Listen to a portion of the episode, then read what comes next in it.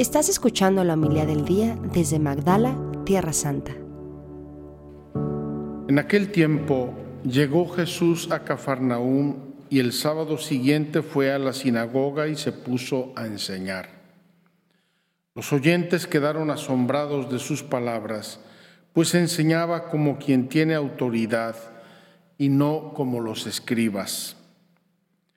Había en la sinagoga un hombre poseído por un espíritu inmundo que se puso a gritar, ¿qué quieres tú con nosotros, Jesús de Nazaret? ¿Has venido a acabar con nosotros? Ya sé quién eres, el santo de Dios. Jesús le ordenó, cállate y sal de él. El espíritu inmundo, sacudiendo al hombre con violencia, y dando un alarido salió de él. Todos quedaron estupefactos y se preguntaban, ¿qué es esto? ¿Es qué nueva doctrina es esta? Este hombre tiene autoridad para mandar hasta a los espíritus inmundos y lo obedecen. Y muy pronto se extendió su fama en toda Galilea. Palabra del Señor. Gloria a ti, Señor Jesús. Mis queridos hermanos, ayer nos hicimos una pregunta que va a responder Ana.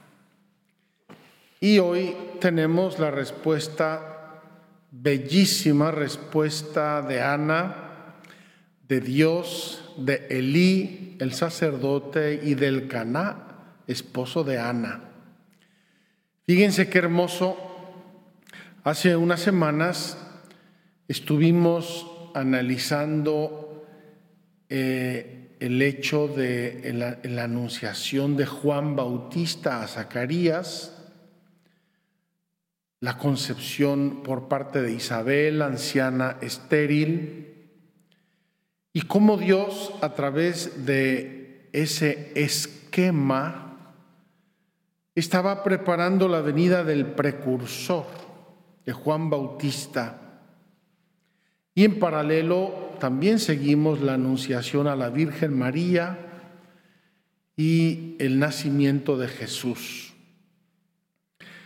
La Sagrada Escritura parece tener particular afecto a mostrar designios de Dios a través de estos hechos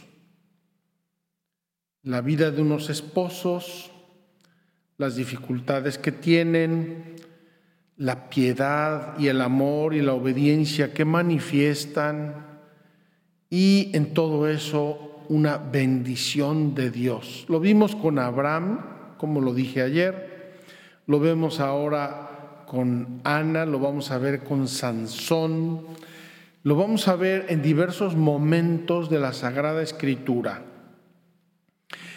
Y el Evangelio de hoy nos habla de que Jesús predica con autoridad, la gente se queda sorprendida e incluso permite Dios que haya un exorcismo en la sinagoga aquel día sábado para que, además de las palabras, con hechos se manifieste el poder de Dios.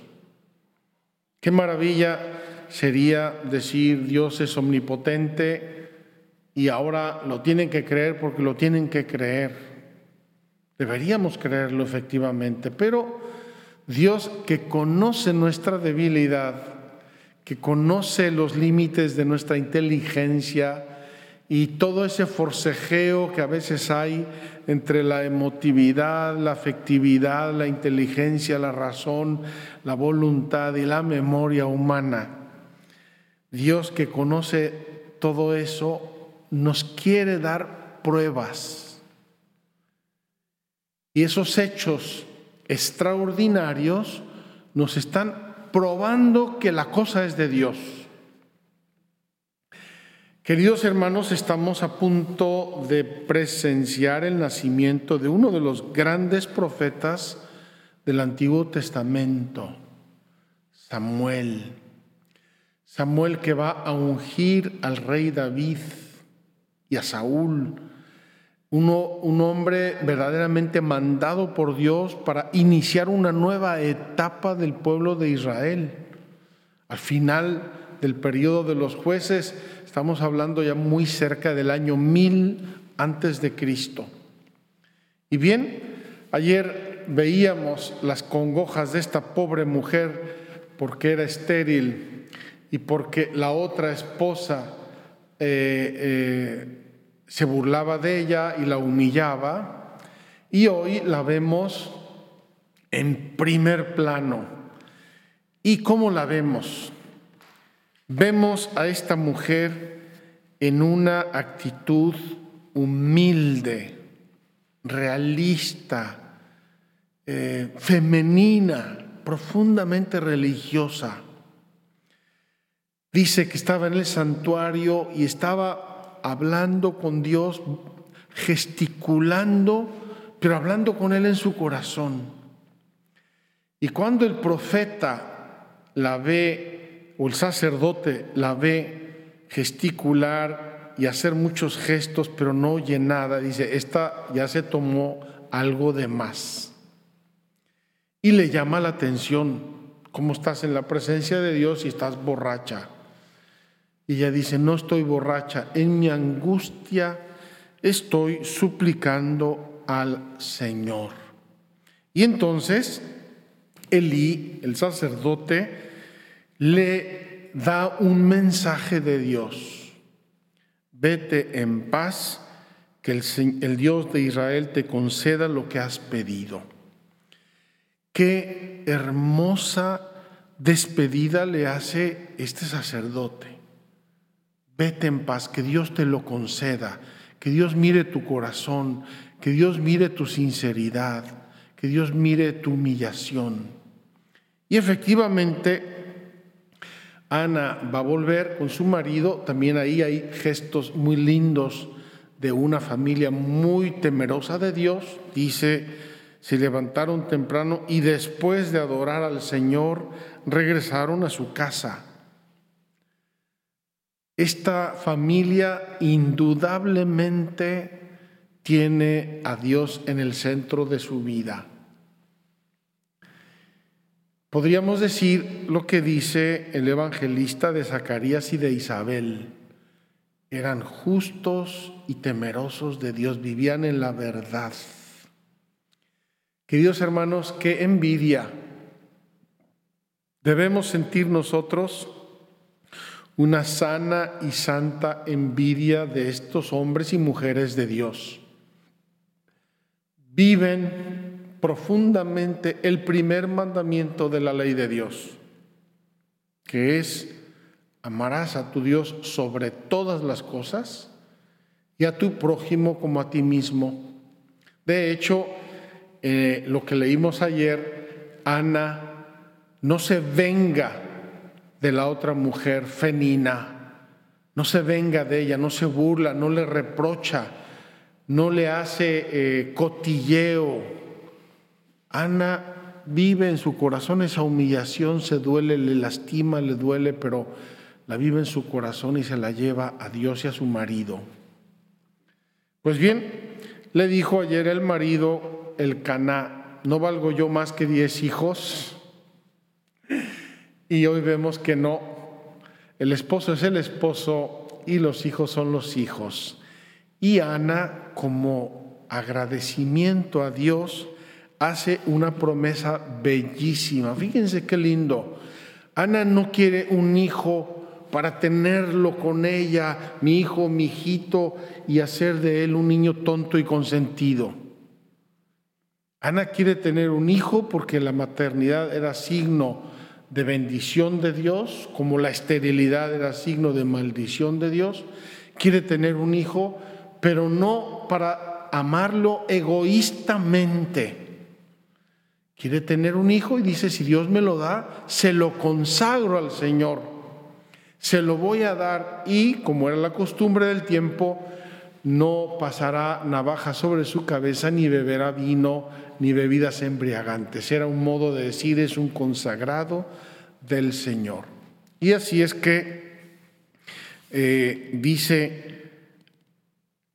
Ana concibió y dio a luz un hijo y le puso por nombre Samuel, diciendo, este es el sentido de Samuel, al Señor se lo pedí. Es decir, este hijo es fruto de una oración humilde y confiada. Y Dios me escuchó. Queridos hermanos, el Papa Francisco nos ha, invitado a prepararnos durante este año para el año próximo, que es un año santo, un año jubilar, un año en el que vamos a recibir especiales gracias y bendiciones de Dios. Yo le pido a Dios con todo mi corazón, lo voy a hacer como Ana, aunque parezca borracho, le pido a Dios que se pase esta guerra y esta crisis que estamos viviendo porque el año próximo mucha gente querrá venir a la Tierra Santa a lucrar las gracias, las bendiciones, las indulgencias que Dios nos concede a través de su Santa Iglesia. Pues bien, en este año de preparación, dice el Papa, o mejor nos invita a reflexionar en la oración y nos sugiere incluso el tema, la frase bellísima del Evangelio, Señor, enséñanos a orar. Pues bien, hoy tenemos aquí con Ana una bellísima lección de oración. Fíjense, podríamos quedarnos en la exterioridad. Yo recuerdo hace muchos años, cuando era asistente del maestro de novicios, que llegó un novicio muy simpático, muy, muy buena gente, muy noble, muy espiritual, y él oraba como Ana. Nos hacía gracia a los demás porque se ponía de rodillas ante el sagrario y empezaba a gesticular y a, vocalizar sin que nosotros escucháramos, pero de un modo muy simpático, muy, muy llamativo. Se ve que exteriorizaba, sentía tan profundamente su diálogo con Dios que no podía menos que exteriorizarlo de algún modo. A veces hay gente que está orando y parece una estatua de, mármol, pero hay gente que expresa sus sentimientos, su afectividad, se mueve, etcétera, etcétera, y eh, no debemos quedarnos en la exterioridad.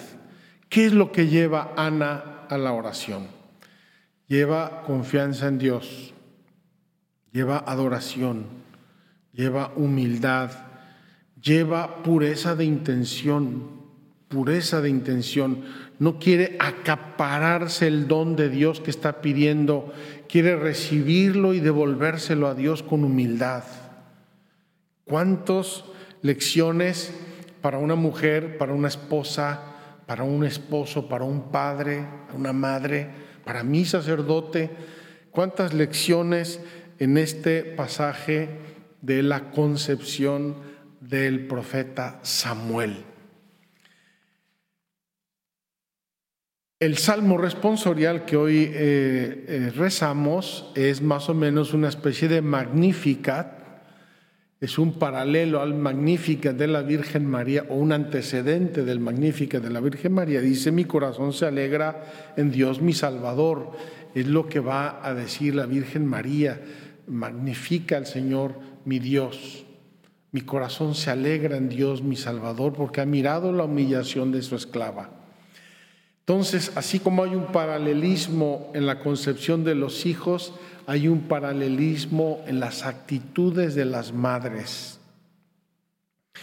El, el, aleluya de hoy nos invita a tener mucha circunspección sobre lo que escuchamos.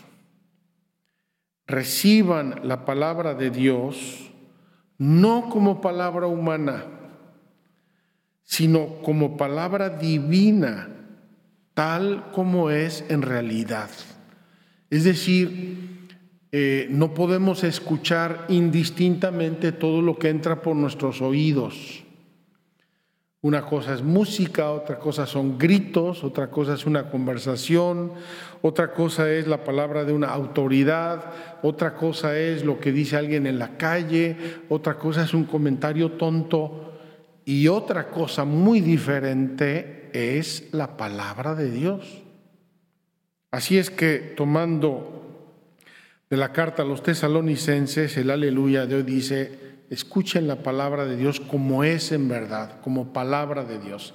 Si yo le pongo la atención debida, esa palabra de Dios va a florecer en mi corazón. Acuérdense de la parábola de el sembrador.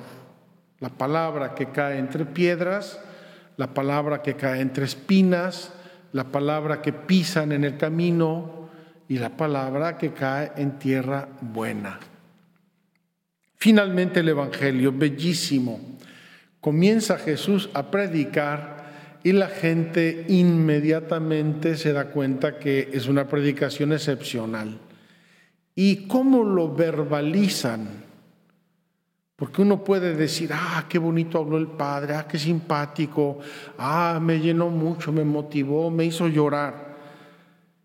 En el caso de Jesús, la gente no se queda solamente en esas expresiones más o menos emotivas. La gente descubre que hay alguien con autoridad, autoridad moral, autoridad religiosa, autoridad espiritual, autoridad divina. Y la gente se admira. Y por eso al final dice, y muy pronto se extendió su fama por toda Galilea. Aquellos de ustedes que han venido a Tierra Santa saben que si ponen el mapa de Galilea y cogen un compás y le dan una vuelta así en torno a Cafarnaún, la Galilea se recorre máximo en dos días de caminata, dos, tres días de caminata, uno recorre Galilea. Entonces, Cafarnaún está en la vía del mar, pasa gente por ahí, escucha a Jesús, y al día siguiente viajan, en un día, dos, tres días, esta buena nueva llega a toda Galilea y comienzan a moverse los corazones y empiezan a venir, como vamos a ver, empiezan a venir multitudes, grupos enteros, familias, ¿por qué? Oyen que Jesús expulsó un demonio, oyen que curó a un paralítico y oyen que habla con autoridad y la gente se deja venir en multitudes. Queridos hermanos, vamos a sumarnos a esas multitudes con el corazón abierto para escuchar la palabra de Dios y con las actitudes bellas, hermosas de Ana. Humildad, obediencia, confianza, pureza de intención y estoy seguro que Dios nuestro Señor nos va a bendecir mucho. Que así sea. Muchas gracias por escucharnos. Si quieres conocer más acerca de Magdala, síguenos en YouTube y Facebook.